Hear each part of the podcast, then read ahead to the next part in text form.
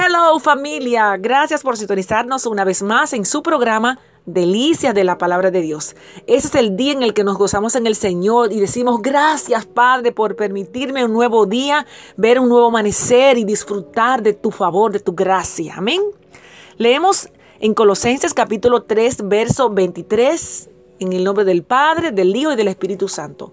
Y todo lo que hagáis, hacedlo de corazón como para el Señor y no para los hombres. Colosenses capítulo 3, verso 23. La reflexión para esta mañana es más que un trabajo. Un joven muchacho entró apresuradamente a una estación de servicios y preguntó al encargado si tenía un teléfono público.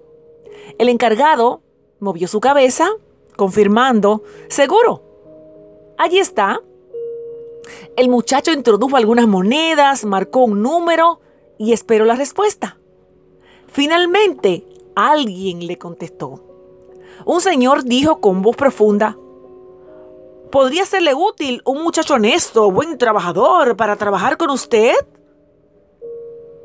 El encargado no pudo evitar oír la pregunta de esta persona que llegó a su negocio a hacer una llamada. Después de, uno, de un momentito, el muchacho le dijo, Oh, ¿usted ya tiene un muchacho joven, honesto y buen trabajador para usted? Bueno, está bien. Igualmente, gracias. Con una amplia sonrisa de oreja a oreja, cortó la comunicación y volvió a su carro, cantando con voz muy fuerte y alegre. ¡Eh, eh! Permítame un minuto.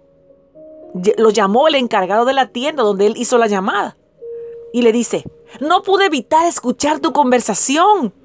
¿Por qué estás tan contento? Yo pensé que el hombre te había dicho que ya tenía a alguien y no te necesitaba.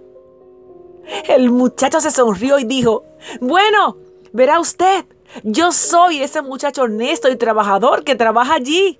Estaba solamente controlando mi trabajo y verificando lo que mi jefe piensa de mí. Mis amados, para aquel que hace todas las cosas como para el Señor, siempre hay trabajo.